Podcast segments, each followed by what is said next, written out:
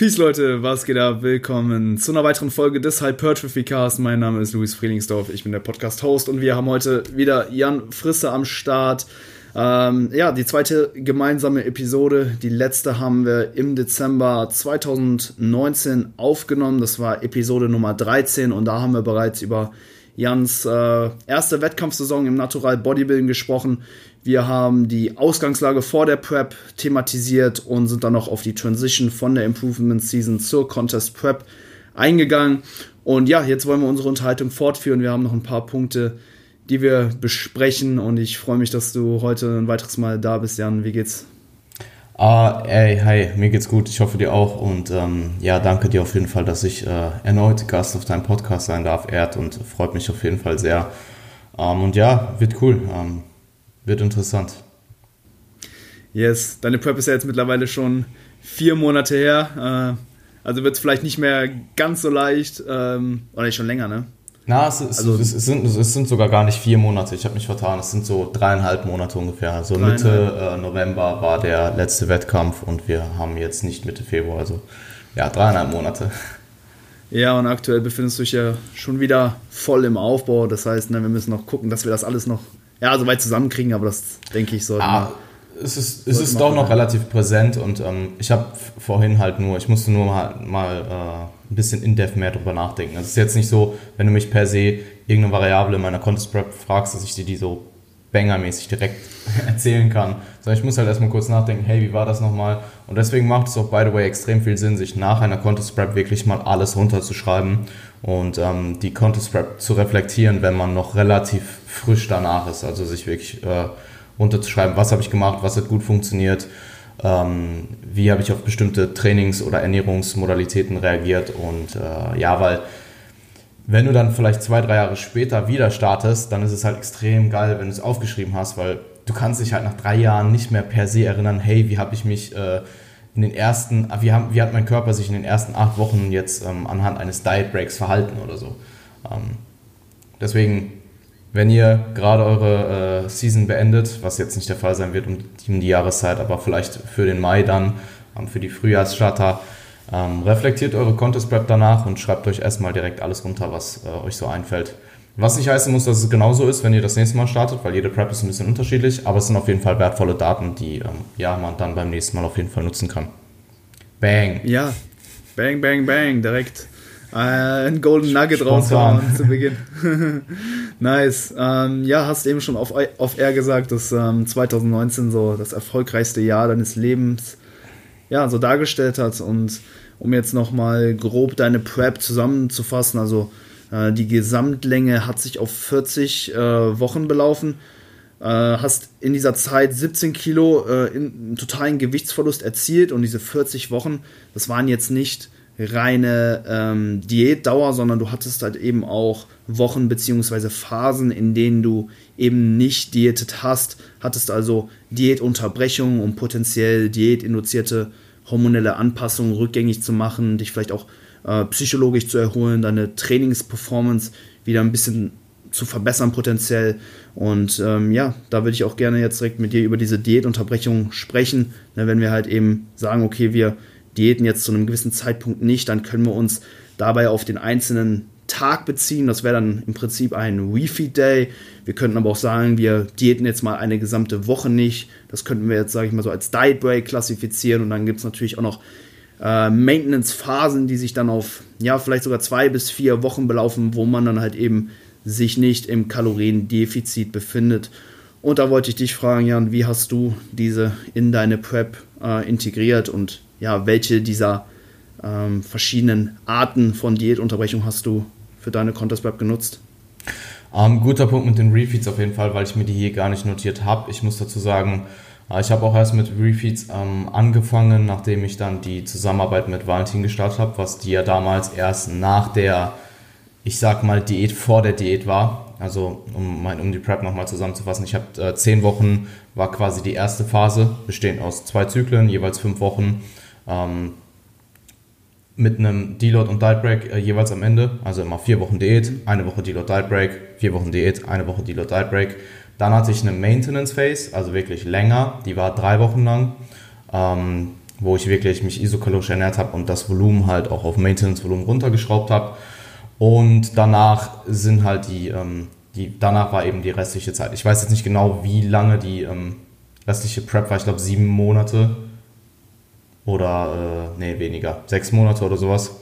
Ähm, und ich habe halt, sobald ich, ich habe halt an dem Punkt mit Valentin angefangen zu arbeiten, was ich nicht unbedingt jedem empfehlen würde. Also es macht durchaus Sinn, mit eurem Coach schon vorher auf weit in der Off-Season im besten Fall zusammenzuarbeiten und dann halt spätestens zum Trap-Start.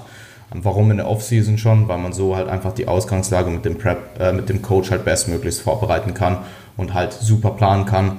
Bei Valentin war es so, ich habe ihn ein Jahr vorher kontaktiert, also ein Jahr vor der Herbstsaison und habe ihn halt äh, erstmal gefragt, damals, was überhaupt seine Meinung ist, ob ich preppen soll. Ähm, er war dann in und ich habe ihm dann halt erklärt, hey, die Diät vor der Diät, äh, ich, meine Ausgangslage ist halt relativ fett, die Diät vor der Diät wird kein Problem sein. Ich würde erst gerne danach mit dir anfangen und er hat ja auch den Ernährungsteil nur übernommen, ähm, weil ich mein Training halt einfach nicht abgehen wollte. Und ähm, wir haben dann eben angefangen mit Refeeds, deswegen fange ich auch dort jetzt erstmal an. Wir haben äh, so gerefeedet, dass ich immer noch im Defizit war, aber weniger. Also es war per se jetzt keine Diätunterbrechung. Ich will es nur trotzdem mit reinnehmen, weil es eine, ähm, die, ja, äh, es war keine Diätunterbrechung, aber es war halt einfach ein Tag mit höheren Kalorien. Das ist sein Ansatz bei Refeeds. Er, ähm, also anstatt die ganze ähm, anstatt jetzt meinetwegen ein oder zwei Refeeds zu haben, die auf Maintenance-Kalorien sind und äh, um das Defizit gleich zu lassen, die gesamte Woche halt deutlich mehr zu reduzieren, hat er die Refeeds halt so gestaltet, dass ich, ich glaube, so 200, 300 Kalorien drüber war ähm, und halt nicht unbedingt auf Maintenance, aber auf trotzdem einen signifikant höheren äh, Kalorienintake für den Tag hatte und die Low Days dafür aber auch nicht so viel tiefer sein müssen, um das gleiche Net-Defizit über die Woche zu erzeugen. Ähm, und ich muss sagen, anfangs äh, war ich sogar ein bisschen skeptisch ähm, und habe mich halt gefragt, hey, bringt's das, ähm, wenn man schon nicht auf Maintenance ist. Aber ich muss sagen, zum Schluss hin habe ich die Refeeds definitiv dann auch gemerkt, auch wenn sie immer noch im Defizit waren und habe sie eben auch dann so gelegt ähm, innerhalb der Woche, dass sie eben an Tagen waren, wo ich potenziell die härteste Session hatte oder eben die härteste oder eine die, die härtesten Sessions über die Wochen am Tag äh, danach eben gefolgt sind. Ähm, und das waren jeweils zwei Refeeds und ich sehe auch keinen Sinn darin, weniger als zwei zu machen, außer vielleicht einen mentalen ähm, Break zu haben von der Diät. Ähm, aber auch das ist sehr individuell. Also es gibt Leute, die fahren vermutlich besser, wenn sie ähm, über die Woche einen steady ähm, Defizit haben und äh, dafür aber vielleicht pro Tag ein bisschen mehr essen können. Und dann gibt es sicherlich auch Leute, die es sehr enjoyen, halt einfach einmal die Woche mehr essen zu können das Ding ist, ab einem bestimmten Punkt, wenn du halt sehr emotional abhängig von Essen bist, macht sich halt auch ein Refeed in der Prep nicht mehr glücklich. Also man freut sich dann voll auf den Tag so und ja, hey, Refeed und so und dann esse ich das und das und man plant es vielleicht im Vorhinein schon durch und dann machst du es und dann denkst du so toll. That, that's it. Ähm, Ganz also, kurz, ähm, was ich auch öfters so äh, mitbekommen habe, ist, dass ja, so kleine Erhöhungen im Kalorienintake oft so ein bisschen so ein Feuer entfachen können, was vor allem Appetit und Hunger angeht. Also man hat dann vielleicht einen Tag, wo man etwas mehr essen kann und dann ja, bekommt man im Prinzip so, kommt man halt eben so auf ein bisschen auf diesen Geschmack mehr zu essen, mhm. während wenn du halt jeden Tag wirklich consistent deine Low Days hittest, du halt gar nichts anderes mehr kennst und du bist voll ja, in ja, voll, Modus voll. und ne, da muss, haben dann vielleicht auch viele Leute Probleme mit. Ich sehe es halt immer ganz oft, wenn halt vom, äh, vom Aufbau mh, in die Diät übergegangen ja, wird, dann sind die ersten Diättage mhm. halt wirklich immer noch ähm, ja, die Tage, wo die Leute enorm viel Hunger verspüren, obwohl äh, das eigentlich gar keinen Sinn macht und dann nach so ein, zwei Wochen gewöhnt man sich halt voll an das Kaloriendefizit Absolut. und man ist wie so eine Maschine halt jeden Tag. Ne? Kann ich zu, ich würde sagen, 95 Prozent anhand äh, kleinen Case Studies bei mir ähm, bestätigen. Also, mhm. ja, absolut. Ähm, ist sehr, sehr oft der Fall, dass Leute erstmal ein bisschen strugglen. Man ist es halt auch einfach die Gewohnheit, dann erstmal die, die wieder reinkommen müssen zur Diät hin. Und ich denke auch irgendwo die mechanische Anpassung des Magens. Also wenn das, und ich merke das zum Beispiel auch ähm, jetzt im Aufbau, ich kann viel größere Portionen essen, ohne dass ich mich super voll fühle. Also zum Beispiel 150 Gramm Oats jetzt aktuell sind für mich halt, kann ich halt easy essen und fühle mich danach jetzt nicht unfassbar bloated. Ich kann mich erinnern, ich habe nach jedem Wettkampf ja immer Doppel Oats gegessen, das sind dann 200 Gramm.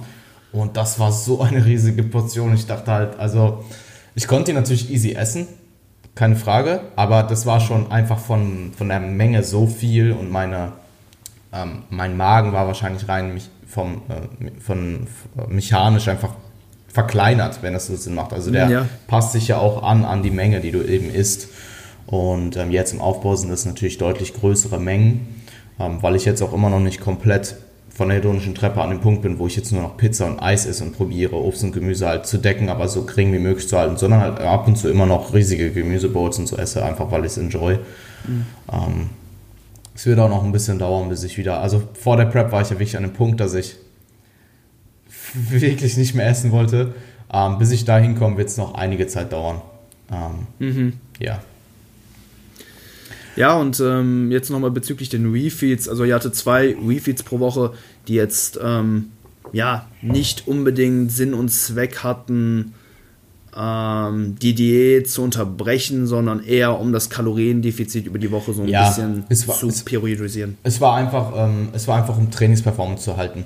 Und dementsprechend ja. hat es halt auch einfach, äh, dementsprechend ähm, haben wir uns damals halt auch entschieden, wo wir sie hinlegen. Ähm, es war, soweit ich weiß, also ich, ich weiß es nicht mehr zu 100 Prozent, aber es war halt immer vor der härtesten oder an der härtesten Upper Session. Nee, ich glaube, es war der Tag vor der härtesten Upper Session und der Tag vor der härtesten Lower Session. Und dann war die Lower Session und danach hatte ich Rest Day. Also an der Lower Session selbst war, glaube ich, kein Refeed mehr. Oder es war dass sie jeweils an den beiden Tagen waren. Ich weiß es nicht mehr ganz genau. Es hat auf jeden Fall Sinn gemacht ähm, und es hat mir auf jeden Fall auch geholfen. Ähm, und ich habe okay. zum Schluss, also wirklich so in dem, in der, in, im Digging, wo es mir dann wirklich auch einfach, ja, ähm, nicht mehr so besonders gut ging, habe ich auch selbst diese kleineren Bumps in Kalorien wirklich signifikant, was Lethargie und Energielevel angeht, gespürt. Also es ist crazy, was für einen Unterschied dann vielleicht, weiß ich nicht, 80 Gramm Carbs machen oder so oder 100 Gramm Carbs. Mhm. Na, eher 80. Ja. Da ist dann halt eben auch die Frage, ne, wie wäre es gewesen, hätte man jetzt ähm, ja diese Kalorien eben über die Woche verteilt und jeden Tag halt eben gleich gegessen. Ähm, ist halt dann fra die Frage, ob es dann wirklich einen physiologischen Unterschied macht. Ich denke, ähm, ja, mit Hinsicht darauf, dass halt die härtesten Einheiten dann eben auch mit den Refeeds gepaart wurden, macht das ja mit Hinsicht auf die Trainingsperformance absolut Sinn, oder? Ja, ja, denke ich auch. Man kann jetzt natürlich sagen, dadurch sind die anderen Tage ein bisschen lower und verschlechtern vielleicht die Trainingsperformance, aber ich hatte jetzt eh, was Trainingsperformance angeht, eigentlich eh keine Probleme innerhalb der Prep. Aber von daher denke ich, es war schon äh, eine gute Sache und ich, ich würde es wahrscheinlich auch wieder genauso machen. Ich habe die Diät, die vor der Diät, also diese ersten initialen zehn Wochen, komplett ohne Refeeds gemacht. Also da habe ich einfach straight mhm.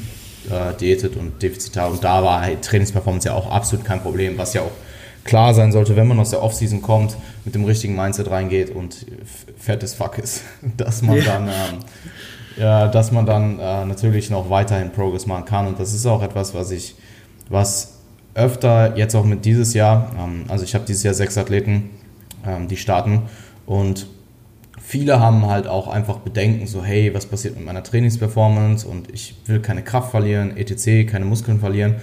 Und ähm, ich habe denen halt wirklich allen dieses Mindset reingeprügelt.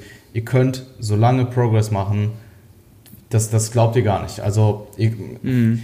meine Prep ging zehn Monate und ich habe sicherlich einen Monat out noch teilweise Progress in Lifts gemacht. Natürlich nicht in allen Lifts, manche Lifts sind auch minimal reduziert worden ähm, mhm. oder zumindest gegen Maintain von der Performance, aber ich habe ähm, in manchen Lifts wirklich zum Schluss in der Prep, gerade in Pull Movements, noch minimal Progress gehabt. Also wirklich Progression. Nicht jetzt, dass ich irgendwie angefangen habe, meine Reps in Reserve zu periodisieren und jetzt über die Wochen zu verringern und dadurch halt mehr zu machen, mhm. sondern wirklich, hey, meine Performance am Ende des Zyklus jetzt gerade ist besser bei exakt gleichen Variablen wie im letzten Zyklus. Insane. Hey, das ist cool. Beobachte ich bei Klienten ähm, auch ähm, ja, sehr, sehr häufig, vor allem eben bei neuen Klienten, die dann zum Beispiel erstmal eine Diät starten, die steigern sich dann im Laufe ja, der Diät. Absolut. Auch immer enorm, vor allen Dingen bei Unterkörperlifts, bei äh, Oberkörper-Push-Movements ist es generell etwas weniger. Mhm. Kann vielleicht auch damit zusammenhängen, dass es halt irgendwie auch so die Exercise Selection of Choice für die meisten ist, ne? Brust, Schultern und so. Äh, da sind die meisten schon relativ gut, gut aufgestellt. Die Beine werden vielleicht ab und zu mal ein bisschen vernachlässigt. Deswegen, ähm, ja, könnte halt eben sein, dass das auch vielleicht daran liegt, aber ja, vor allen Dingen Unterkörperlifts und eben Pull-Movements können sich in der Diät oder korrelieren vielleicht auch einfach von der Performance her nicht so stark mit Körpergewicht, wie zum Beispiel so ein, ein ja, Horizontal Push-Movement zum Beispiel. Ja. Ja. Ähm, ja, ja, ansonsten ähm, noch ein Punkt oder eine Frage zu Refeeds. Ähm, ja, fand ich auf jeden Fall einen guten Punkt, dass du gesagt hast, dass du sie erst dann eben in der zweiten Hälfte der Diät äh, eingebaut hast.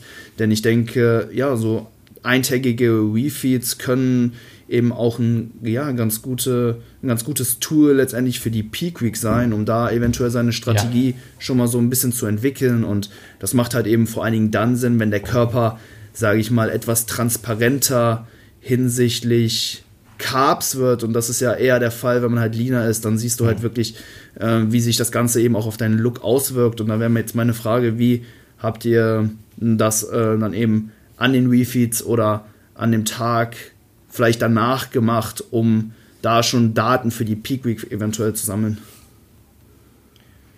Äh, meinst du jetzt primär, was wir, wie wir, ob wir jetzt per se danach immer Fotos gemacht haben oder wie? Genau, genau. Da habt ihr, habt ihr Fotos gemacht und ähm, hast du sie dann Valentin geschickt und er hat dann geguckt, wie sich die Physik verändert oder ab wann war das äh, eventuell der Fall?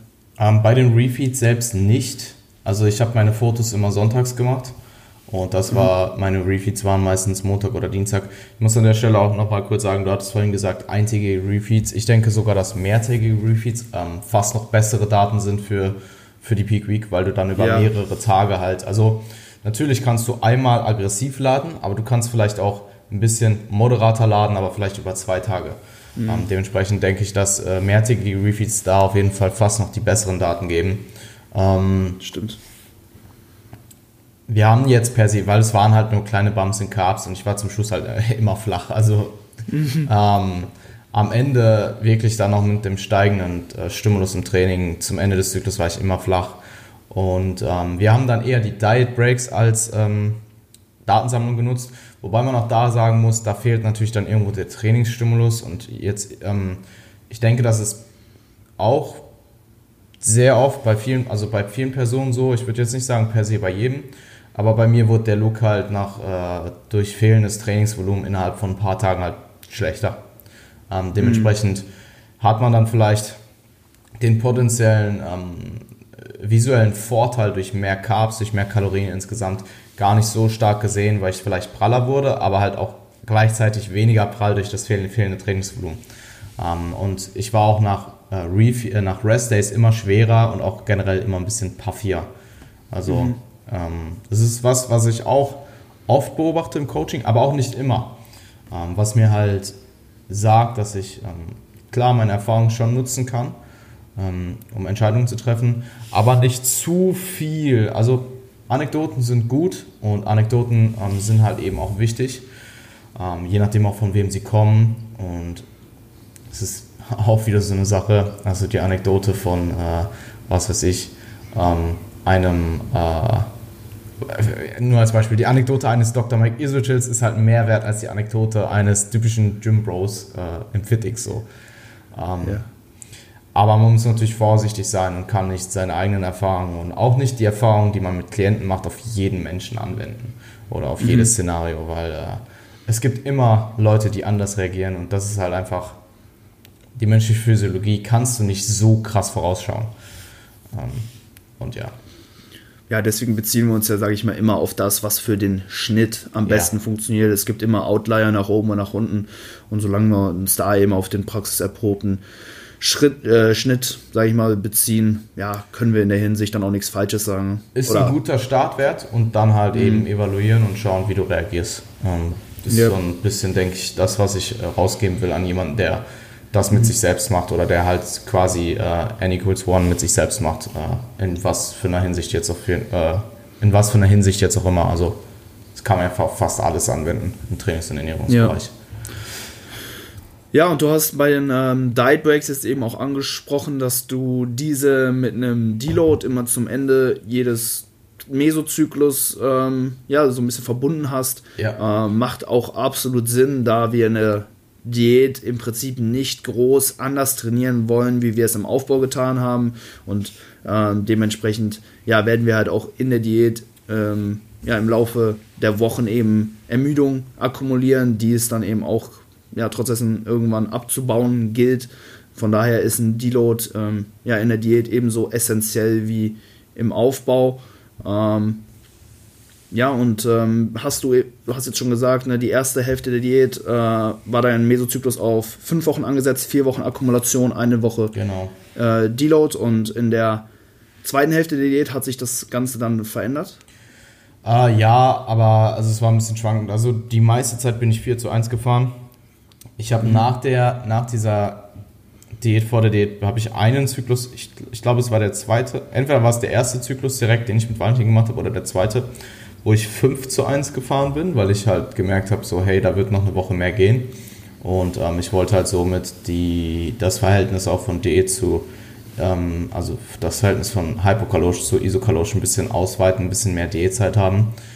Ähm, war aber dann noch ziemlich heftig, der 5 zu 1 Zyklus. Und wir sind danach 4 zu 1 weitergefahren. Und der letzte Zyklus in Wien war in der Tat nur 3 zu 1, einfach weil sich das von der Zeit mit der Peak Week und so weiter so ausgegangen ist, dass ähm, ich den letzten Diet Break zwei Wochen vor der Arnwerf gemacht habe und 4 zu 1 wäre der Diet Break dann halt direkt vor der Arnwerf gewesen. Und mit dem, mhm. mit dem Gedanken im Hinterkopf, dass ich halt schlechter aussehe in Deload Diet Break Kombination, war das natürlich nicht unser, unsere Intention, die direkt vor die AMBF zu legen, sondern noch eine Woche vor, nee, sogar zwei Wochen vor der Peak Week, sodass ich nochmal eine Woche reguläres Training habe und dann die Peak Week startet. Ähm, und ja, also generell recovert man in der Diät schlechter, ab einem bestimmten Punkt zumindest. Oft ist es so, dass wenn man initial in die Diät reinstartet, ähm, anhand von, aufgrund von verschiedenen Faktoren, dass man vielleicht sogar erstmal besser regeneriert. Ähm, also das ist das, was ja viele Leute ähm, erfahren, wenn sie aus einer wirklich langen Off-Season kommen. Ähm, einfach weil man fitter wird, kardiovaskuläre, ähm, kardiovaskuläre Kapazitäten aufbaut ähm, vielleicht ein bisschen mehr Steps macht, sich dadurch mehr bewegt, ja generell halt nicht mehr die ganze Zeit den Körper mit äh, überschüssiger Energie voll pumpt. Und mhm.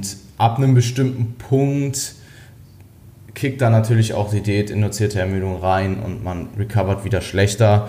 Ähm, deswegen, ich würde das Verhältnis erstmal gleich lassen wie zum Aufbau und ähm, wenn genug Zeit da ist, was im besten Fall oder ja, im Optimalfall eigentlich immer der Fall ist, also du willst die Ausgangslage sollte äh, passabel sein und es sollte halt genug Zeit da sein für eine Contest Rap, dann würde ich in jedem Fall immer ähm, den Deload mit einem Diet Break kombinieren. Wenn du jetzt natürlich begrenzt in der Zeit bist oder eine Deadline hast ähm, und du, ja, jede, jeder Tag zählt, dann äh, kann man natürlich sagen, hey, Cost-Benefit ist vielleicht höher, auch im Deload weiter zu diäten.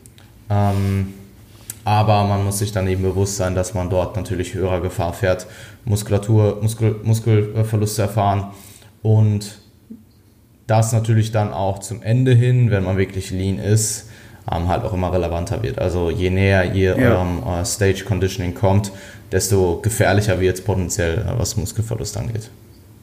Mm, definitiv. Also ich befinde mich ja jetzt auch gerade in meinem ersten Diätzyklus und ich erfahre das eigentlich relativ ähnlich, so wie du das geschildert hast. Also dass ich ja soweit eigentlich ähm, ganz gut re recovern kann. Äh, lokal nicht mehr so gut, aber so einfach systematisch scheine ich irgendwie auch Trainingsvolumen etwas besser wegstecken zu können. Einfach auch ja, weil ich mich einfach so ein bisschen fitter fühle. Ne? Mhm. Ähm, man ist nicht mehr so groggy den ganzen Tag über, weil man irgendwie, ja, eben wie du schon gesagt hast, ständig irgendwie sich Carbs reinstopft und äh, dann darüber vielleicht auch ein bisschen müde und träge wird. Man ist einfach so den gesamten Tag über so ein bisschen mehr im ja, Jägermodus so gefühlt und ähm, nimmt dann vielleicht auch ja, so Ermüdungserscheinungen vielleicht gar nicht so stark wahr. Lokal merke ich es schon, also meine Adduktoren sind zum Beispiel wieder sore as fuck, Alter. Ich konnte mich gestern den ganzen Tag nicht bewegen und lag irgendwie nur so im Bett und konnte so meine Beine nicht hin und her bewegen. Das war schon räudig, aber ähm, ja, soweit äh, kann ich das definitiv ähm, ja, bestätigen.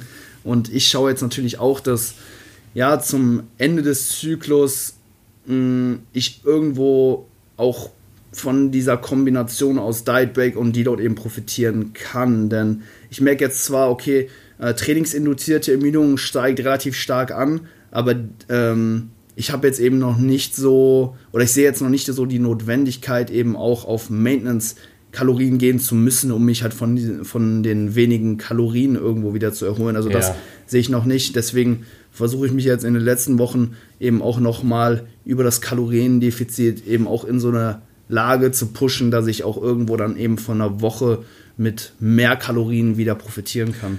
Wobei man ja auch sagen muss, es ist ja nicht mal so, es ist ja auch eher vorbeugend. Also klar, mhm. ich habe genau das gleiche gemerkt wie du, dass eben die trainingsinduzierte Ermüdung einfach relevanter ist, gerade zum Starten als die diätinduzierte Ermüdung.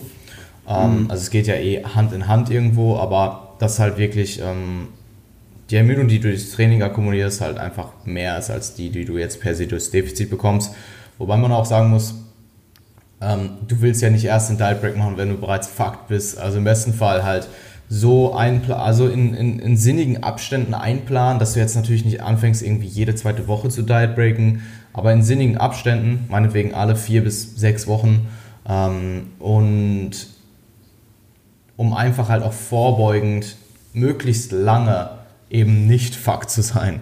Und ich denke ja. halt auch, dass diese regelmäßigen Diet Breaks mir geholfen haben, relativ lange, relativ gut die Diät durchzustehen. Also ich meine, klar, zum Ende hin war es ziemlich hart, ähm, aber ich denke, dass viele Leute auch noch eine deutlich härtere Zeit hatten als ich. Ähm, mhm. Also ja, äh, ich habe schon einige äh, crazy Stories gehört und bei mir waren manche Sachen definitiv auch crazy und diese ganzen normalen Dinge, ähm, also generell Energielevel, dass sie halt sehr, sehr tief sind und so. Und auch wenn ich mit Leuten jetzt retroperspektiv drüber spreche, die mich in der Zeit halt sehr viel gesehen haben. Ähm, also ich habe halt auch von Klienten gehört, dass sie meine Check-ins irgendwie in doppelter Geschwindigkeit angehört haben und so ein Traum. ähm, weil ich meine, für mich war es halt, also gerade zum Beispiel dieser Peak, diese Peak-Zeit in Wien war halt wirklich bestanden nur aus Training und Arbeit.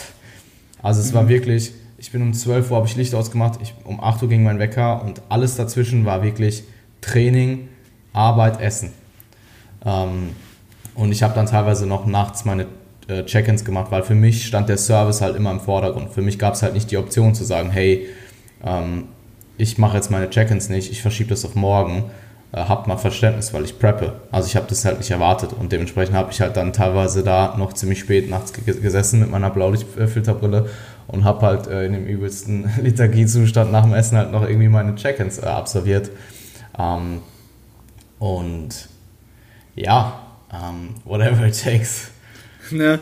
Ja, ich glaube, in, der Diät oder, oder noch mehr eben in der Contest Prep kommt man halt wirklich in so einen Tunnel rein, in so einen Modus, wo man ja, vielleicht auch gar nicht mehr so merkt, wie man sich selbst zu einem gewissen Grad verändert. Deswegen fand ich einen extrem guten Punkt, den du eben angesprochen hast, dass man halt diese Diet Breaks eben schon eben präventiv einbauen sollte und halt nicht eben erst dann, wenn man wirklich äh, den Schlag dann ins Gesicht kriegt.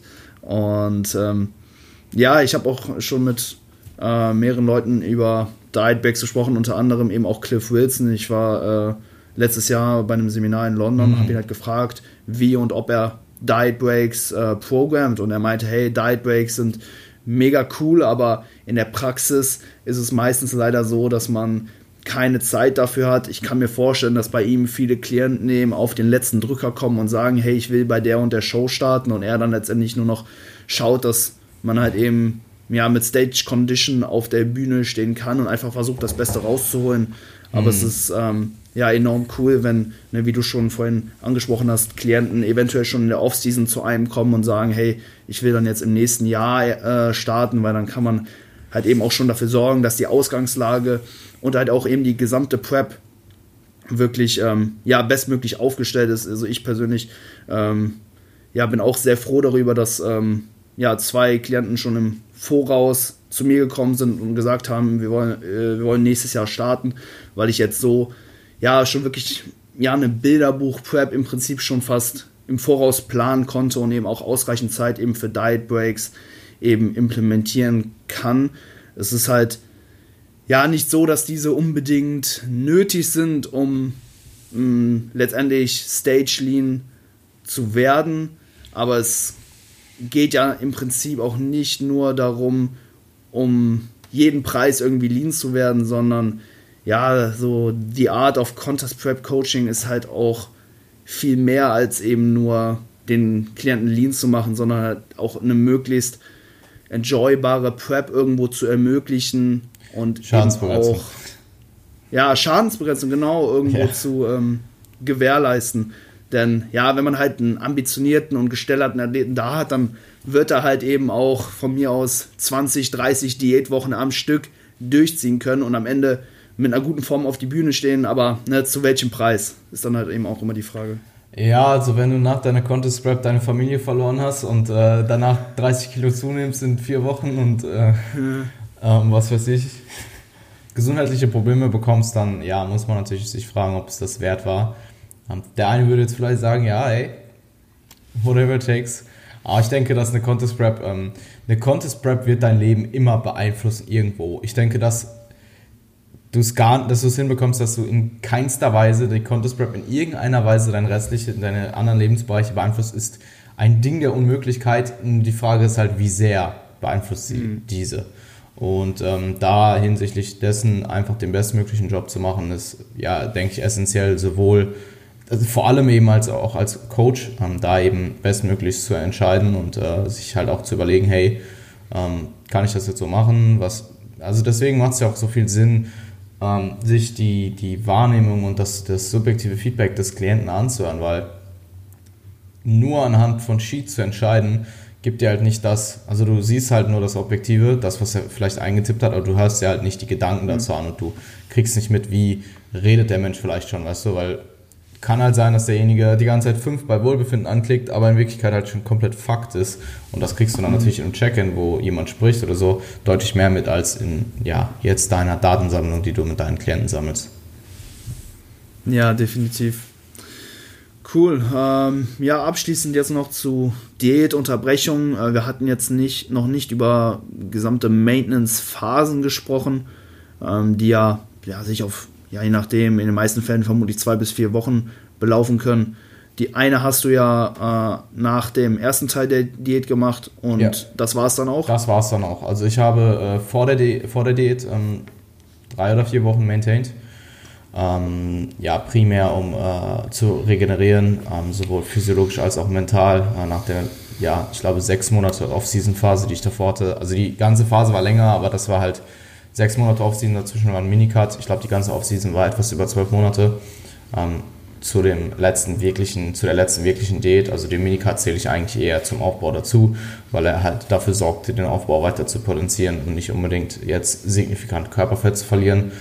Ähm, aber ja, halt einfach äh, zu regenerieren, potenziell etwas zu resensibilisieren, ähm, Hämostase zu festigen, den, die neu gewonnene Muskulatur zu festigen und im Endeffekt war die Maintenance Phase in der Prep aus gleichen Gründen, ähm, aber eben auch noch einfach durch den Fakt, dass man eben isokalorisch in dieser Phase fährt, halt eben diätinduzierte Ermüdung ebenfalls abzubauen.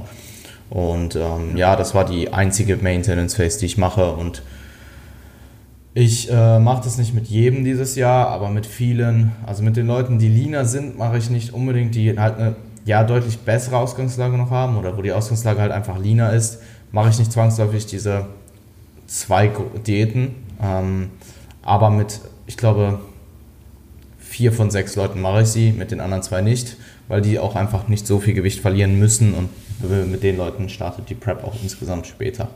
Weil man natürlich, mhm. klar, man muss zum einen nicht so lange diäten, aber man muss zum anderen halt auch nicht noch die extra Zeit der Maintenance ähm, einrechnen, wo wir jetzt wieder auf den Punkt zurückkommen, dass für all diese Phasen isokalorisch, die definitiv vorteilhaft sein können oder meistens sind, muss auf jeden Fall genug Zeit da sein und diese ist eben nur da, wenn man sich im Vorhinein eben schon Gedanken macht, wann startet meine Prep. Ich muss genug Zeit haben, die Ausgangslage muss stimmen und ja, da kommen wir wieder darauf zurück, dass die besten Resultate die sind mit den Leuten, die man eben schon lange auch im Offseason, in der Offseason hat. Und ähm, was schade ist, dass viele das eben nicht packen, weil hm. viele Leute sehen vielleicht ein Coaching in der Offseason als weniger wichtig an, äh, wie in der Contest Prep dann selbst, aber eigentlich ähm, ist die Offseason fast wichtiger. Ja, im Prinzip ja, ne, da sage ich mal, baut man halt eben so die Basis auf und in der Contest Prep geht es dann halt eben nur noch, sage ich mal, ja, das, was halt drunter liegt, irgendwie so frei zu schälen. Ne? Ja, Aber ja also zum Beispiel für mich wird es halt so sein, die nächste Contest Rap ist halt Die nächste Contest Prep wird einfacher als diese, die ich jetzt gemacht habe. Und ich habe halt bewiesen, ich kann Stage Lean werden. Hätte ich jetzt vielleicht noch einen Ticken härter kommen können, vielleicht. Mit der aktuellen Muskulatur vielleicht auch einfach nicht oder der Gesamtlook wäre schlechter gewesen. Ähm, aber der Fakt, dass ich beim nächsten Mal mit deutlich mehr Muskulatur dort stehen werde, ich die Prep-Erfahrung aus der ersten Prep habe, wird mir den ganzen Prozess wirklich Stage Lean zu machen, äh, Stage Lean zu werden, einfacher machen. Weil zum einen habe ich mehr Muskulatur, das heißt, ich muss vielleicht gar nicht so tief mit dem KFA, um den gleichen Look zu erreichen. Und ich habe mhm. die Erfahrung aus der ersten Prep. Und ähm, ja, jetzt geht es eigentlich primär darum, hey, zwischen den Preps so viel Muskulatur wie möglich aufzubauen, um dann beim nächsten Mal signifikant besser zu sein, weil Preppen kann ich. Und ja, ähm, ja das ist der Ja, Diäten, Preppen macht man äh, ein, zwei Mal und dann hat man das eigentlich in der Regel drauf. Und das ist halt eben auch ein Skill, den man sich dann eben aneignen kann. Absolut. Und ja, genauso ist Off-Season halt eben auch ein Skill, aber der wird ja tendenziell eher etwas vernachlässigt, sage ich mal, in den meisten Fällen. Ne? Absolut, stimme ich dir zu 100% zu, auch mit dem letzten Punkt, guter Punkt. Off-Season ist auch ein Skill, weil ich halt oft ähm, ähm, eben auch das, was du gerade angesprochen hast, dass Diäten ein Skill ist, dass ich das oft vermittle. Und deswegen, ich glaube auch, dass mir die Contest Prep nur so leicht gefallen ist, also in Anführungsstrichen leicht gefallen, weil so leicht war sie gar nicht, aber halt leichter als vielleicht dem ersten durchschnittlichen Athleten. Ähm, das, weil ich äh, in der Vergangenheit halt schon lange diätet habe.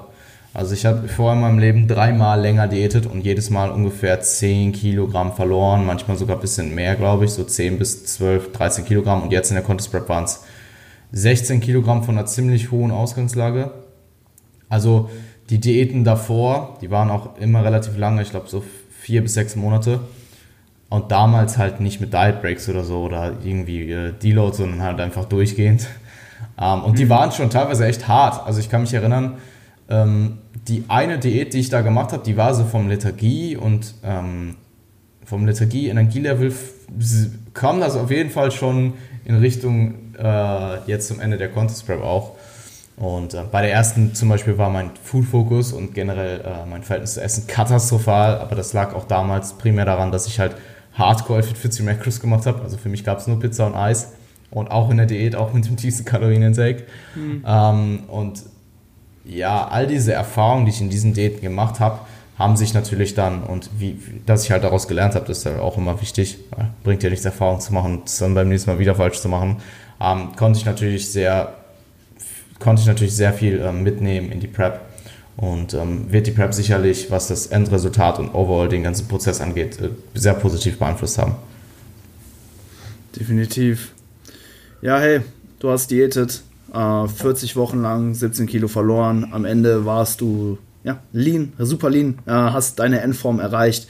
Wie hast du jetzt die Peak Week in der Woche vor dem Wettkampf gestaltet? Welche Variablen hast du in dieser Woche manipuliert?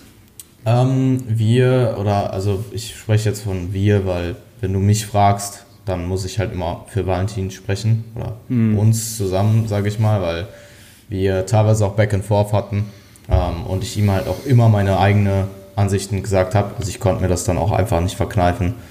Ähm, ich denke, das ist als Coach oder als jemand, der generell sehr viel seinen eigenen Prozess auch analysiert, was ich auch trotz des Coachings gemacht habe. Also ich habe ihm immer halt gesagt, was ich selbst denke und sehr oft sind wir auch einer Meinung gewesen. Also sehr oft war es so, dass halt Valentin einfach nur gesagt hat, so hey, sehe ich genauso, machen wir so. Äh, manchmal hatten wir ein bisschen Back and Forth, aber in der Regel sind wir immer auf einen gemeinsamen Nenner gekommen. Und wir haben primär manipuliert ähm, Salz, Wasser, Carbs, Lebensmittelauswahl nicht. Dazu komme ich gleich noch. Bäh, doch, Lebensmittelauswahl bis zu einem bestimmten Punkt trotzdem auch. Ähm, eigentlich nicht, aber dann zum Beispiel zum Wettkampf hin halt einfach nicht mehr super voluminös zu essen, macht natürlich schon Sinn. Ähm, also Salz wurde primär manipuliert, Wasserintake, Carbs und das war es auf der Ernährungsseite.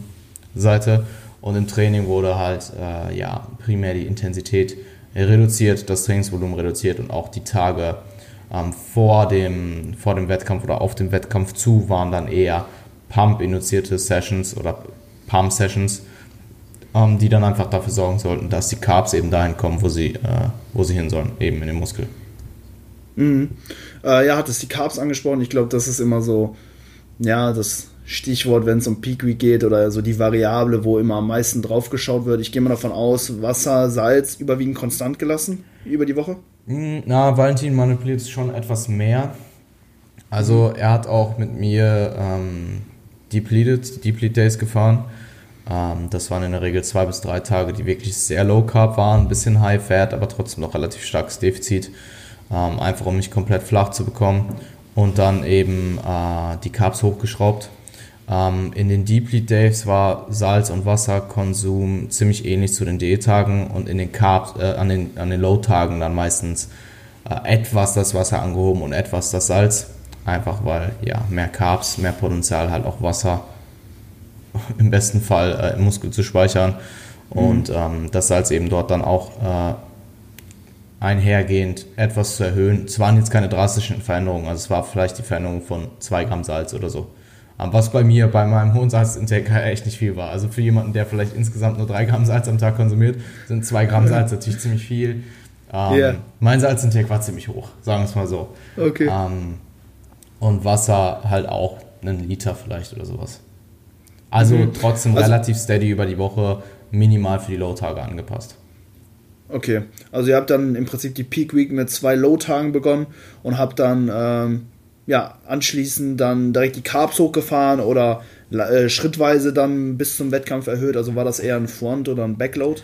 Ja, das ist witzig, was, weil du mich fragst und weil ich ja vorhin schon gesagt habe, dass alles ein bisschen schon verschwimmt. Ich hatte halt insgesamt ja. fünf Peak Weeks. Ähm, also lass mich mal Aha. kurz überlegen. Ich habe in jedem.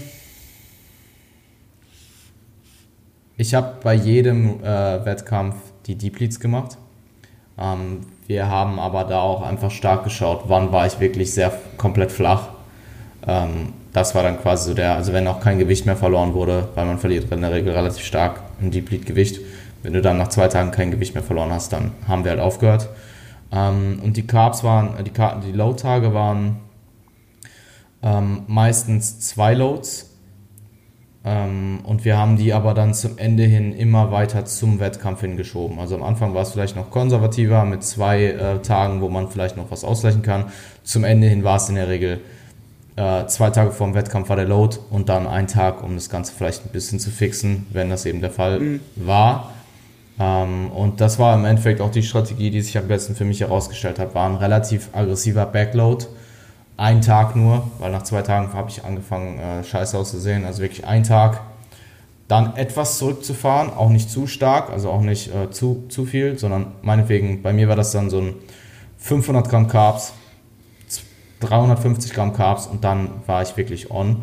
Also ich kann mich erinnern, bei der GmbF zum Beispiel haben wir 400 Gramm Carbs, glaube ich, zwei Tage gefahren und dann ähm,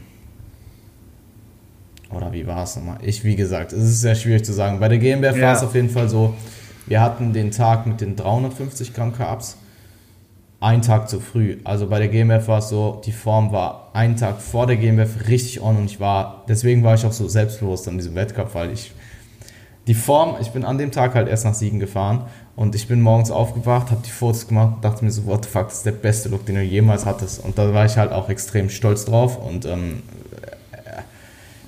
für mich war es halt eh so, ich war halt lean, mehr konnte ich halt auch nicht machen dann. Es war halt dann nur noch den Peak zu nailen und die ANBF davor, die Woche war ich halt krank, da ist halt sehr viel schief gelaufen. Es war der erste Wettkampf. Ich habe sehr viel Erfahrung gesammelt ähm, und das, diese ganze Erfahrung und der dann deutlich besser äh, laufende Peak hat mich halt in der GmbF-Woche und dem Fakt, dass GmbF halt für mich das, der wichtigste Wettkampf war, war halt, ja, ähm,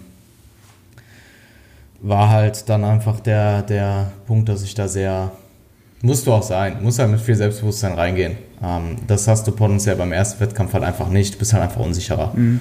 Und ja. Ähm, ja. bei der GmbF war er den Tag davor ziemlich on. Dann haben wir halt wieder den, ähm, wie nennt man es denn nochmal?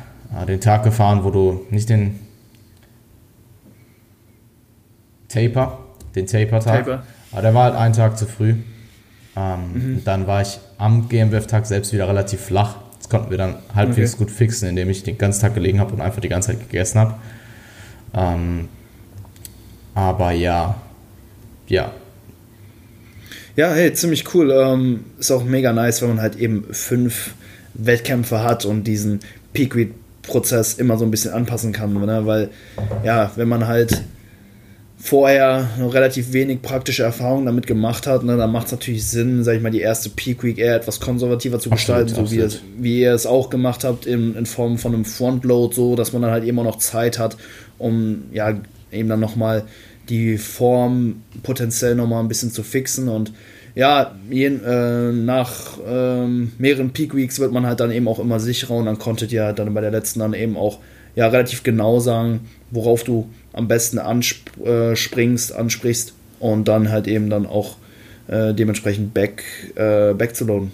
Cool. Ja, absolut. Und ähm, in der Theorie macht es halt einfach, in der Theorie, nicht in der Theorie, in der Praxis hat sich halt, zeigt sich oft, dass Leute, wenn man den Körper halt aggressiv lädt und auf dem Weg nach oben, also die Glykogenspeicher auffüllt, ähm, vielleicht sogar noch Superkompensation mitnimmt durch die Deplets davor, mhm. einfach besser aussieht, als wenn man erst sich komplett volllädt, vielleicht sogar ein bisschen spillt ist und das Ganze dann fixt. Dann ist die Optik in der Praxis meist etwas schlechter, als wenn man eben aggressiver lädt und auf dem Weg nach oben ist. Und dementsprechend, ja, ähm, ja macht es durchaus Sinn, wie du gesagt hast, jemanden erst zu frontloaden, ein bisschen konservativer zu schauen, Daten zu sammeln, im schlimmsten Fall halt Tage zu haben, wo man es fixt und dann halt von Wettkampf zu Wettkampf immer etwas, den etwas äh, aggressiveren Approach zu wählen. Und so habe ich es zum Beispiel auch mit Jeff gemacht an der Stelle.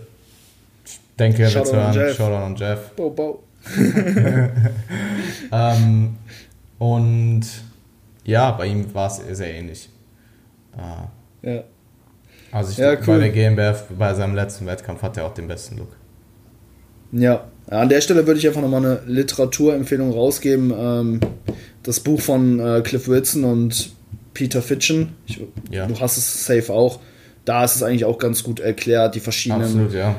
ähm, Peak Week Methoden und in welcher Situation eventuell äh, bestimmte Herangehensweisen mehr oder weniger Sinn machen. Also kann ich wirklich nur empfehlen, vor allen Dingen für die Leute, die halt noch keine praktische Erfahrung mit einer Peak Week haben. Ich meine, irgendwann ist immer das erste Mal und man geht dann ja relativ, ähm, wie sagt man, grün hinter die Ohren äh, in den Prozess rein und da ist, denke ich, schon mal ein ganz guter mh, ja, gute, gute Herangehensweise eben geschildert, woran man sich definitiv orientieren kann. Ja, habe ich auch einige Male als Ressource herangezogen ähm, in ja. meiner Counter-Strike.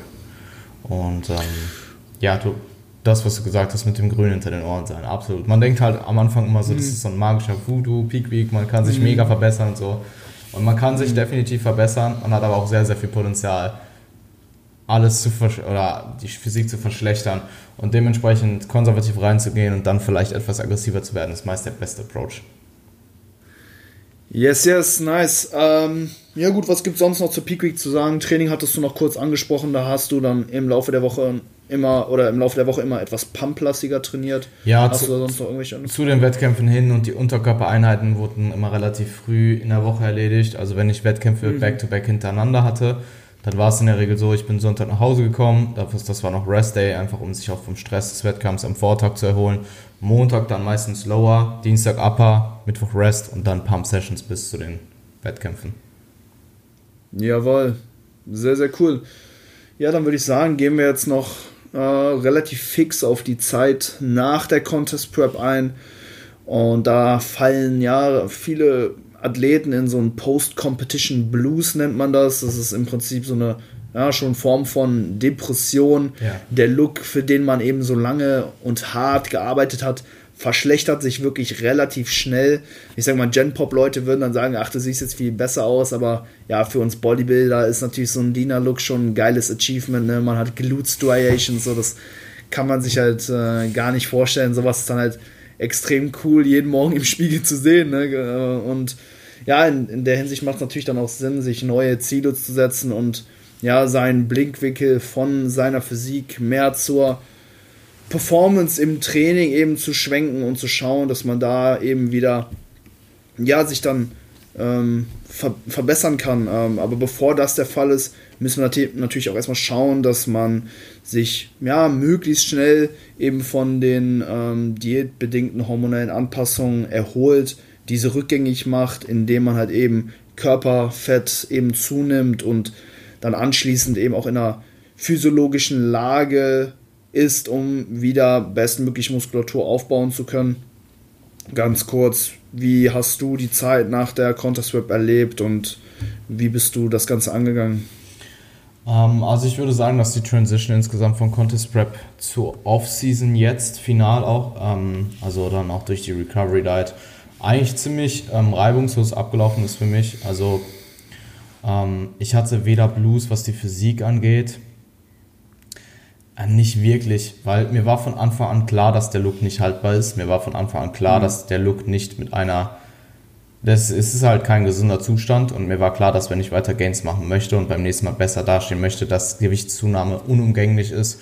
Und ich habe halt auch einfach weniger mich angeschaut. Also ich habe jetzt, ich hatte jetzt per se nicht unbedingt Probleme, den Look loszulassen.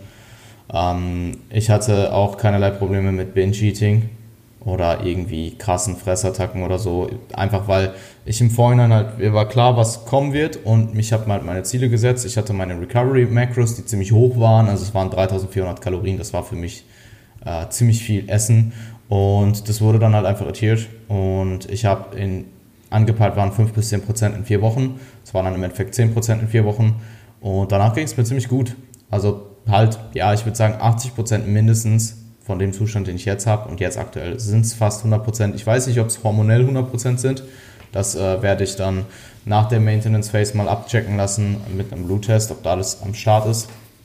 Aber ich denke, ähm, auch aufgrund des Fakts, dass meine Libido halt einfach wieder deutlich stärker ist als am Ende der Prep, ähm, dass auch in der Hinsicht sehr viel passiert ist. Und ja, was hatte ich hatte dann nach ein paar Wochen schon eher das, was man vielleicht Post-Competition Blues nennen könnte, in Hinsicht darauf, dass äh, mir einfach das Umfeld gefehlt hat. Also ich war in der Prep gerade zum Ende hin, in diesen letzten drei bis vier Monaten, ähm, halt wirklich umgeben von Leuten, die das gleiche gemacht haben, entweder auch Online-Coaches, entweder auch Athleten oder einfach ja begeisterten Sportlern. Ähm, ich war, habe in ziemlich geilen Gyms trainiert. Ich habe drei Wochen in äh, Darts Gym trainiert in Wien. Ich habe äh, in Beth Francis äh, Gym in New York trainiert. Ich habe auch in New York die restliche Zeit in einem besseren Gym als meinem FitX trainiert. Und es war halt so ein bisschen für mich, ich habe mich absolut auf den Alltag gefreut und halt auch wieder Struktur zu haben, weil dieses viele Reisen war halt auch dann irgendwann sehr stressig.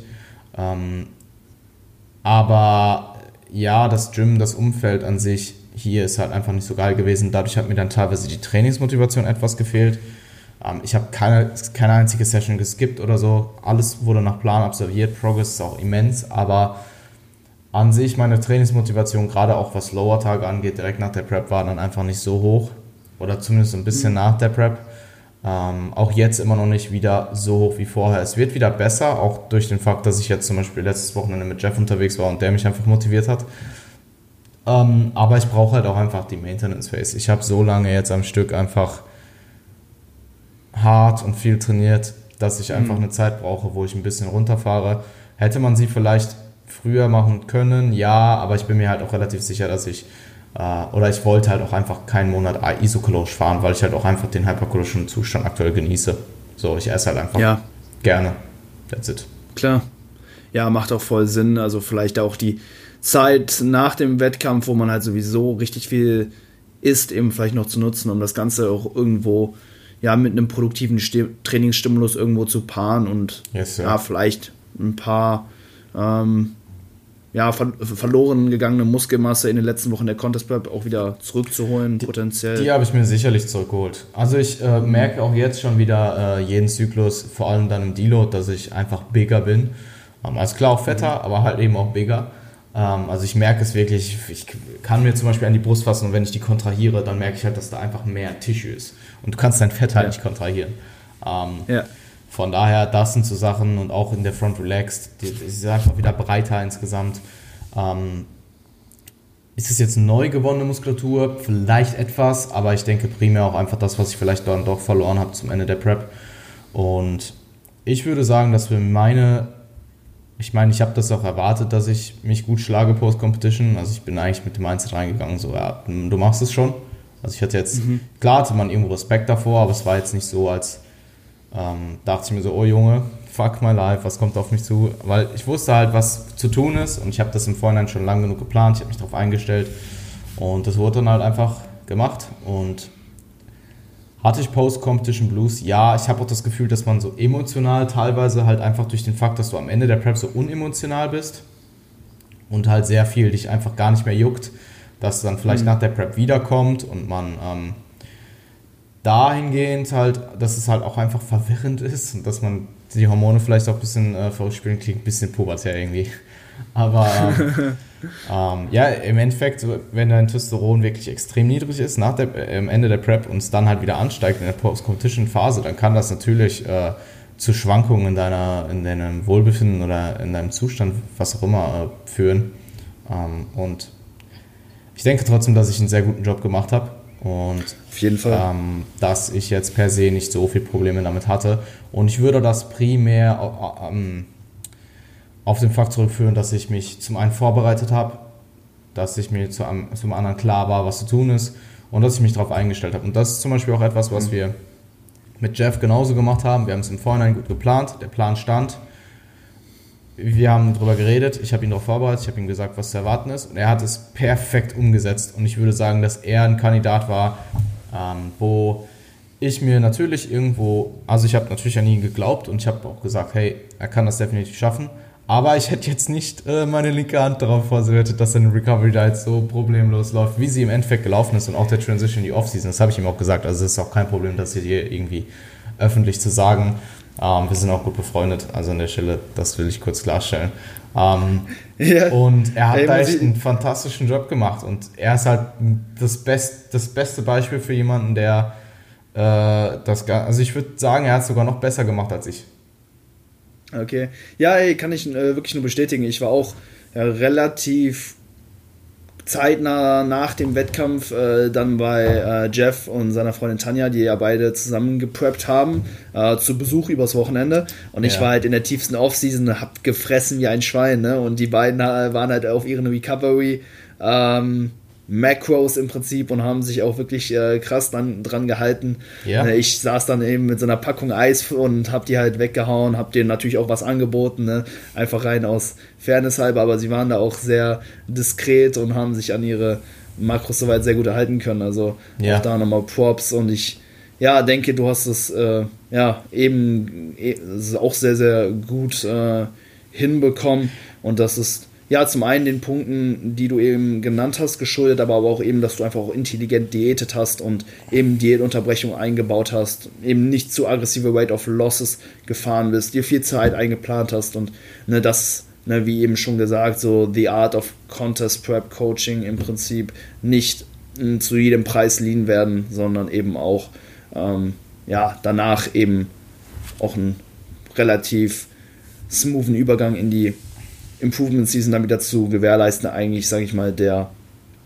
Punkt, den ähm, ja, der auch irgendwo so extrem wichtig ist. Halt neben nicht nur, dass man shredded wird, sondern dass man halt danach auch schnell wieder in der Lage ist, ähm, wieder Progress zu machen. Denn ja, ich denke, die meisten sind eben nicht in diesem Sport, um irgendwie einmal einen Wettkampf teilzunehmen, an einem Wettkampf teilzunehmen, sondern das Ganze auch irgendwo langfristig zu praktizieren äh, und sich vielleicht auch noch in zehn Jahren eben auch noch auf der Bühne zu sehen. Und da zählt dann halt, sage ich mal, jeder Monat ähm, irgendwo mit und dementsprechend ist es auch enorm entscheidend, wie man letztendlich diätet, weil wenn du halt eben um jeden Preis lean wirst, dann kann es halt eben sein, dass du dir langfristig dann auch wieder ja. ja einfach ein bisschen Zeit eben raubst. Ja, absolut. Ja, es ist halt beschissen, wenn du 20 Kilo zunimmst in vier Wochen und dann halt wieder mhm. diäten musst. Mhm. Weil es ist halt keine gute Ausgangslage für einen langfristigen Aufbau, wenn du halt schon wieder 25% Kaffer hast oder so. Yep. Und mental, ja, mental bist du danach halt auch komplett gefickt. Ja. Okay, so wow. Das war jetzt äh, Disclaimer an der Stelle. Jetzt musst du auf jeden Fall bei iTunes reinsprechen. Explicit, explicit Language. ähm,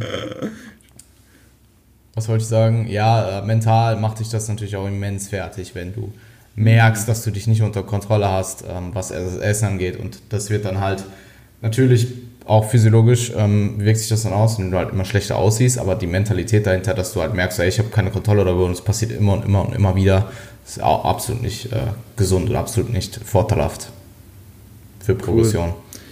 Cool. Yes. Abschließend noch die Frage, hey, was ist deine zukünftige Planung, also nächste Wettkampfsaison und was würdest du beim nächsten Mal äh, eventuell anders machen? Cool, ja, ähm, absolut. Also geplant, es war die nächste Contest Prep oder ist die nächste Contest Prep immer noch. 222. Das ist jetzt aktuell ein bisschen auf der Kippe, weil 222. Also ich habe jetzt für 222 schon fünf Athleten, vier, fünf Athleten. Ähm, und ich weiß, das Ding ist halt, wenn ich, das sind jetzt aktuell fünf Athleten, ich habe noch äh, zwei Wettkampfsaisons vor 2022, die ich als Coach absolviere, wo ich ähm, voraussichtlich fantastisch abliefern werde. Ähm, und ich werde vermutlich dann für 2020 noch deutlich mehr Anfragen bekommen. Und ich kann halt nicht so viele Leute in 2022 selbst preppen und ne äh, coachen und nebenbei mich, mich selbst noch äh, preppen. Also das kommen wir auch mhm. gleich noch drauf zurück. Ähm, denn würde ich es schaffen, diese Leute vernünftig zu coachen? Ja. Meine eigene Prep wird aber darunter leiden. Weil das Ding ist, wie ich vorhin schon gesagt habe, ähm, das ist halt dann irgendwann der Punkt, wo ich dann nachts hier sitze und ich eigentlich schlafen sollte und Check-ins mache. Ähm, mhm. Und das war auch schon diese Prep so. Also es war nicht per se die Anzahl an Prep-Athleten, die ich hatte, aber ich hatte zu der Zeit in Wien auch, glaube ich, die meiste Anzahl an Klienten, die ich jemals hatte. Also ich glaube, es waren gut über 30. Und ich habe wirklich nichts anderes gemacht, außer trainiert und Arbeit. Und es war halt dann zu dem Punkt schon, klar, es war alles gut handelbar und es ist ja im Endeffekt auch alles gut ausgegangen, aber es war schon, für die nächste Prep würde ich mir wahrscheinlich ein bisschen weniger aufbürgen selbst. Und das ist voraussichtlich 2022 nicht der Fall, von daher steht das aktuell ein bisschen auf der Kippe. Also meine eigene Prep wird dann drunter leiden, das wäre der Fakt. Und das ist mir dann, dafür ist mir dann der eigene Prozess einfach zu wichtig. Dementsprechend, wenn ich selber wieder preppe, dann werde ich im Vorhinein den, die, die Anzahl an Athleten und insgesamt auch Klienten, die ich habe, begrenzen und dann halt für dieses Jahr die Prep machen. Ähm, und 2022 sieht es aktuell nicht so, nicht so äh, rosig aus für meine eigene Prep. Ähm, Dementsprechend, ja, steht es auf der Kippe und ich bin halt eh aus dem Juniorenalter raus. Ich habe jetzt keine Pro-Card gewonnen, dass ich irgendwie wieder starten muss oder so. Von daher, mhm. ob ich jetzt 2022 starte oder 2023, macht halt einfach keinen Unterschied. Die Stage ist immer da und es ist ein Jahr mehr Off-Season, ist einfach ein größerer Unterschied. Ähm, und ja, Prep-Erfahrung habe ich ja dieses Jahr durch die vielen, oder Wettkampferfahrung habe ich dieses Jahr durch die fünf Wettkämpfe, die ich gemacht habe, ebenfalls sehr viel gesammelt. Ähm, was ich beim nächsten Mal selber machen werde, ist, dass ich mich vermutlich selbst coache. Ähm, das hätte ich jetzt auch gekonnt. Das Resultat wäre vielleicht ein bisschen schlechter gewesen. Minimal. Ich glaube nicht, dass es viel schlechter gewesen ist, weil ich war eigentlich bis zu den Peak Weeks, so bis zwei, drei Wochen out, war ich eigentlich sehr rational. Konnte alles sehr gut objektiv beurteilen. Dann irgendwann kickt halt, es hat bei mir auch wirklich diese, die Subjektivität reingekickt und ich habe halt auch, also es kam dann doch relativ drastisch, muss ich sagen. Also so die letzten ein, zwei Wochen in Wien hatte ich auch nicht Selbstzweifel, aber da war es wirklich oft so, dass ich gedacht habe, dass ich fett bin, auch wenn ich es wirklich gar nicht war. Ähm, das war halt vorher nicht der Fall. Vorher konnte ich halt wirklich sagen, hey, die und die Bilder, ich kann, konnte es gut vergleichen, habe eigentlich immer mit Valentin über, über, übereinander gestimmt oder unsere Meinungen haben sich da eigentlich ziemlich gut abgeglichen. Und zum Schluss wurde es dann doch ein bisschen mehr, aber ich glaube nicht, dass ich jetzt diese letzten paar Wochen, dass ich jetzt extrem falsch entschieden hätte. Wo ich sagen mhm. muss, wo er mir extrem dann geholfen hat, war in den Peak Weeks, gerade mit der Armbear, wo ich dann noch krank geworden bin am Anfang der Woche. Da war es wirklich komplett screwed. Also da habe ich dann noch wirklich extrem davon profitiert. Ähm, ich, nicht, dass ich jetzt generell wenig vom Coaching profitiert habe. Ich habe ziemlich viel vom Coaching profitiert, auch einfach, um mir das Ganze zu bestätigen. Aber jetzt retroperspektiv merke ich halt, dass sehr, sehr vieles, was Valentin dann im Endeffekt mit mir gemacht hat, dass ich das eh auch selber gemacht hätte. Ähm, sehr ähnlich. Mhm. Und ähm, er hat mir auch im Vorhinein gesagt, dass ich, dass er mich als jemand sieht, der sich potenziell auch selbst coachen könnte. Ähm, und ich denke, dass ich das mit der Erfahrung dieses äh, letzten Jahres auch gut kann. Ich werde mir vermutlich trotzdem irgendeine beratende Person ranziehen, die sehr viel Expertise hat, aber ebenfalls nur um mich zu beraten, nicht per se um mich zu coachen. Ähm, einfach ja. um ja, im Notfall halt eine Person zu haben, auf die ich backuppen kann und auf die ich zurückgreifen kann ähm, und die mir sagt, wo ich halt weiß, dass wir ähnliche Ansätze haben, etc.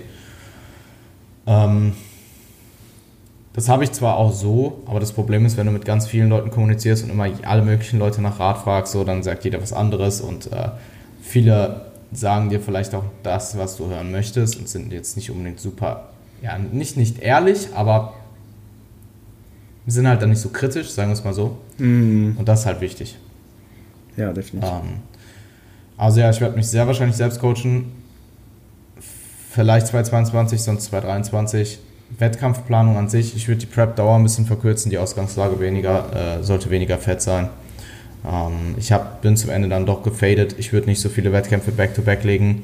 Und wenn ich sie back-to-back -back legen würde, dann würde ich mir überlegen, wie viele sind es und will ich wirklich in jeder Peak Week das Maximum an Physik-Performance auf die Bühne bringen oder reicht es, wenn ich potenziell jetzt zum Beispiel einen Warm-up-Wettkampf mache und da noch durchtrainiere, dann potenziell nicht diese, dieses Risiko äh, fahre, dass ich fade und mhm. oder nicht so stark fade und vielleicht dann zu den späteren Peak Weeks wirklich anfangen, zum Schluss den Pump-Trainings zu machen und dann maximal gepeakt mit 100% in den wichtigsten Wettkampf reinzugehen, anstatt, äh, ja, aber ich habe halt gemerkt, dass beim, beim vierten Wettkampf Back-to-Back -back, beim Jordan Cup nach vier Wochen keinem regulären Training war die Physik nicht mehr so, wie sie am Anfang war zur Armwerf und zu GmbF.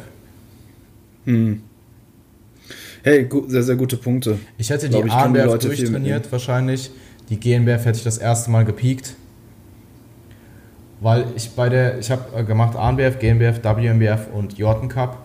Und bei der WMBF hatte ich schon das Gefühl, dass die Physik nicht mehr so crispy ist. Aber da war es noch, da war es noch, ja, ist auch Retro-Perspektive, wenn ich mir die Bilder anfange, da war sie noch ziemlich gut.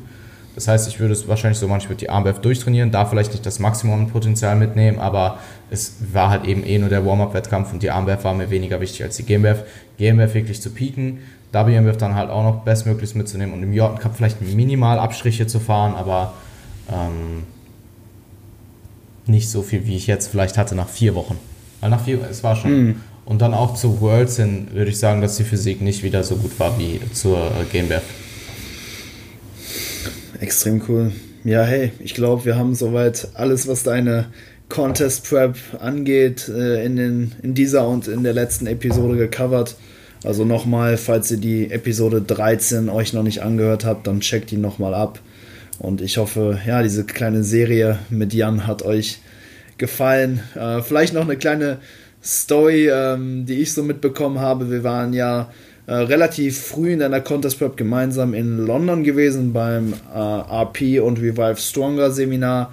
Und da erinnere ich mich noch an eine ganz coole Szene. Das war nach dem äh, Seminartag. Wir waren alle recht müde und sind dann noch in äh, den nächstgelegenen Supermarkt gefahren, haben uns Halo Tops gekauft, ne, diese äh, diese Eisbecher mit äh, wenig äh, Kalorien und ja, die, wie viel haben die auf so ein Pint? Für 300, 200, 300, 300, 400 Kalorien, echt wirklich richtig wenig. Und ja, wir hatten alle verschiedene Sorten und äh, äh, du wolltest dann eben auch bei den anderen Sorten mal ein bisschen probieren und hast dir dann bist dann tatsächlich aufgestanden, hast dir eine, eine Waage geholt, Absolut, hast dann den, äh, den, den, Becher auf die Waage gestellt und hast wirklich so einen Hauch von Eis da runtergenommen. es waren ungelogen, ich habe drauf geguckt, es waren zwei, drei Gramm. Äh, hast das Ganze dann probiert und bist dann straight äh, in MyFitnessPal reingegangen und hast diese zwei Gramm Eis, diese 1,5 Kalorien oder wie viel es waren, hast du eingetrackt, Mann. Da habe ich ja, äh, gedacht so, okay, der Dude, er, er meint's ernst. Naja, das Problem ist, das Problem bei so, wenn du anfängst irgendwo immer so ein bisschen zu snacken und so, ist nicht mal per se, dass du halt diese, diese einzelnen Bisse, sondern dass du zum einen in den Habit kommst, und das wollte ich nicht, in den Habit zu kommen, dass ich mhm. irgendwas esse und nicht tracke. Ähm, also das war eigentlich der primäre Grund. Und zum anderen, wenn du das halt andauernd machst, also wenn du jetzt fünfmal am Tag irgendwo ein bisschen Eis isst, dann kann es halt schon einen Unterschied machen, vor allem über Wochen oder Monate. Und das ist halt die Intention dahinter. Also, dass du jetzt von 2 Gramm Halo Top am Tag äh, mehr jetzt nicht primär ähm, deine Prep gefährdest, sollte eh klar sein, aber das ist halt so ein bisschen der, der Hintergrundgedanke darum. Und deswegen probiere ich auch, wenn mir jemand sagt, hey, ich ähm, habe da und da mal ein bisschen probiert und so, ähm, ja, passt, passt auf, weil man entwickelt da sehr schnell ein Habit raus und aus dem kommt man dann wieder schwieriger raus. Ähm, und eine. Sache ist mir jetzt gerade noch eingefallen, die ich auch eigentlich bei dem wo wir vorhin angesprochen haben, ob wir Peak Weeks überhaupt reinnehmen, ähm, zu den Peak Weeks rein, äh, äh, eingefallen ist, ist ähm, zu der Sache noch, was ich in der nächsten Prep verbessern will, ist auf jeden Fall die Peak Weeks und damit verbundenen Stress mehr, ähm, nee, nicht zu respektieren, aber mehr einzurechnen. Also dieser ganze, vor allem Reisestress, vor allem wenn du international startest, ist absolut nicht zu, äh, zu unterschätzen. Also ich habe jetzt gerade angesprochen, wie ich in der Peak Week trainieren würde, was ich da vielleicht verändern würde. Ähm, aber dieser ganze Reisestress, vor allem international, ähm, dass ich, dass dieser Stress halt eben dann noch zusätzlich dafür sorgt, jetzt vielleicht noch mit dem fehlenden Trainingsvolumen, dass der Look schlechter wird, war, denke ich, beim Jordan Cup auch noch ein ausschlaggebender Grund. Ähm, weil ich bin wirklich aus München, der Wettkampf war am Sonntag, wir sind nach spät nachmittags zurückgefahren, ich habe bei Niklas gepennt.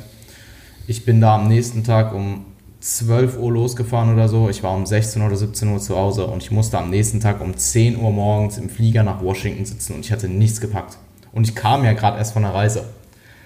Und mhm. das halt dann noch verbunden mit Peak Week nailen, Contest Prep Fakt sein, vier Stunden Autofahrt, Schlaf ist nicht mehr so on point und diese ganzen Sachen akkumulieren sich halt und ich würde sagen, das war auch noch primär ein Fakt, dass ich beim Jordan Cup einfach nicht so on war. Ja, ja, Peak Week generell, ne, da muss man auf einmal so viele Variablen noch handeln. Dazu kommt ja dann eben noch, dass du eben auch, auch dann anfängst, dein Wasser und deinen Salzkonsum zu tracken. Und ich weiß auch noch in meiner Peak Week, da war ich auch echt eine halbe Ewigkeit einfach nur am Rumrechnen, wie, ähm, ich das jetzt über den Tag eben gestalte, also wann ich wie viel Salz konsumiere, dann musste ich mir halt eben schon Gedanken machen, was esse ich dann heute Abend. Klar, ist natürlich einfacher, wenn du dann eben nach Schema F vorgehen kannst, einfach jeden Tag dasselbe ist, aber ja, das war bei mir zum Beispiel eben nicht so. Da musste ich dann eben auch immer viel Zeit investieren, einfach das Ganze zu kalkulieren ne? und eben auch schon das Salz irgendwie abzurechnen und einfach super viele Variablen, die dann, ähm, die man dann halt eben dann so managen muss. Ja, das war bei mir nicht der Fall, weil meine Lebensmittelauswahl sehr gleich war. Ähm, nichtsdestotrotz, und ich habe auch, dadurch, dass ich alles so genau getrackt habe, die ganze Prep durch, war das dann für mich jetzt auch nicht so problematisch. Und der Fakt, dass ich halt zwei Wochen vor der ersten Peak Week damit angefangen habe und dann halt die ganzen Peak Weeks eh immer mein Salz und mein ähm, Wasser getrackt habe, außer den Tag nach dem Wettkampf. Mhm. Ähm, war halt einfach so, für mich war das halt voll normal. Also ich habe halt dann nach sieben nee. Wochen oder so, also okay, ich track mein Salz, fuck it, normal ähm, oder ich track mein äh, Wasser, meine Flüssigkeitszufuhr. Ja, yeah. aber ja, stimme ich dir zu. Ist auf jeden Fall was, was nicht zu unterschätzen ist und gerade zu Anfang dann auch wirklich viel Zeit kostet, weil man, wie du gesagt hast, viel rumrechnen muss und überlegen muss, hey, wann esse ich mhm. wie viel Salz und ähm, kann ich jetzt gerade noch so viel trinken oder habe ich dann später nichts mehr, wie auch immer. Ja. Mhm. Total crazy. Ja, cool. Jan, hey, Hast du noch irgendwelche abschließenden Worte Ach, zu deiner nein. Prep oder? Ich denke, das, das wär's, ne? Ja, die andere Folge ging auch äh, anderthalb Stunden knapp. Jetzt haben wir wieder eine Stunde 15 gelabert. Ich glaube, ja. Habt ihr gesagt, mit mir wird es keine kurze Episode geben? ja, aber ich glaube, es ist für die Leute auf jeden Fall ganz cool, wenn man die beiden Episoden jetzt ja, zusammen kombiniert bekommt man schon einiges über die Contest Prep und eben auch die Zeit danach, alles drumherum eben auch äh, vermittelt, also extrem coolen Mehrwert, den wir hier geliefert haben. Danke auf jeden Fall dafür. Und du weißt ja, wir haben hier die äh, äh, Hypertrophy Cast Playlist auf Spotify. Äh, am Ende jeder Episode packen wir einen Track drauf. Ich muss auch gerade mal nachschauen, welchen ich oh äh, auswähle, aber Schau mal kurz in dein Ach, du packst auch, rein, du packst auch einen drauf. Ja, ich muss ja, ja jetzt noch beide. wieder. Äh, boah.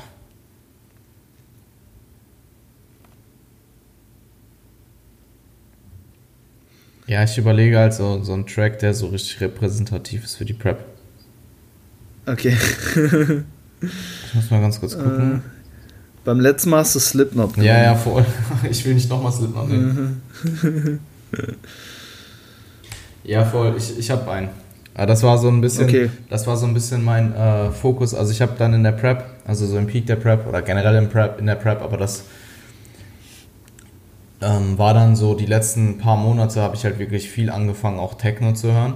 Vor allem in meinen mhm. Satzpausen. Mhm. Also jetzt nicht Hardstyle oder sowas, sondern halt einfach Techno. Nee, nee. Ähm, ja. Und an der Stelle auch schöne Grüße an Toni, der mich da auf jeden Fall gut beraten hat. Ähm, check mal ja. ab, ich weiß nicht, wie man es ausspricht. Xit also XXIT von äh, Lord of the okay. Idols. Ähm, ich habe keine Ahnung von Techno, also by the way, wenn jetzt irgendwer sagt, so, ey, was hörst du da? Ähm, yeah. Das war so ein bisschen mein, mein Track, der meine Prep Anxiety noch mehr verstärkt hat. mhm. ähm, und den ich immer in meine Pausenzeiten gehört habe und so generell, wenn ich mich warm gemacht habe und so, der hat mich halt komplett in diesen crazy Film gebracht, weil der einfach so, so unterschwellig mir immer vermittelt hat, so jetzt geht's gleich los, so jetzt ist gleich Kriegs Wartime. nice.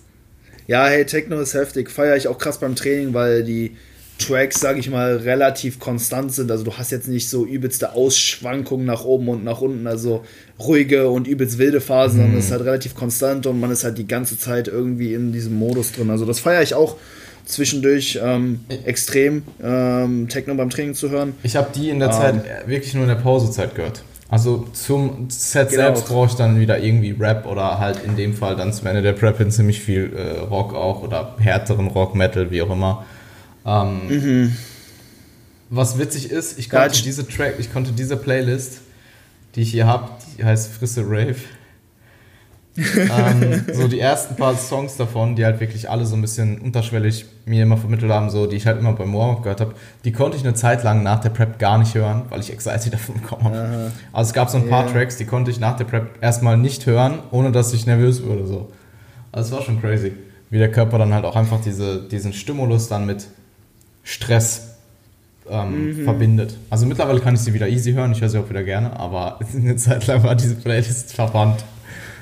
Ja, man kann die nicht abusen, ne? Es ist im Prinzip wie so wie Koffein, ne? Man äh, wird halt tolerant irgendwann dagegen oder es entwickelt sich dann irgendwann sogar ja einfach so ein bisschen äh, Abneigung ja, dagegen. Ja, das also ist das genauso wie harte Übungen in der Prep. Wenn du zum Beispiel die ganze Prep ja. durch High Bar beugst, dann hast du danach so einen richtigen Hass also gar eigentlich weniger Hassliebe, sondern eigentlich nur noch Hassbeziehung zu Hyper Squad.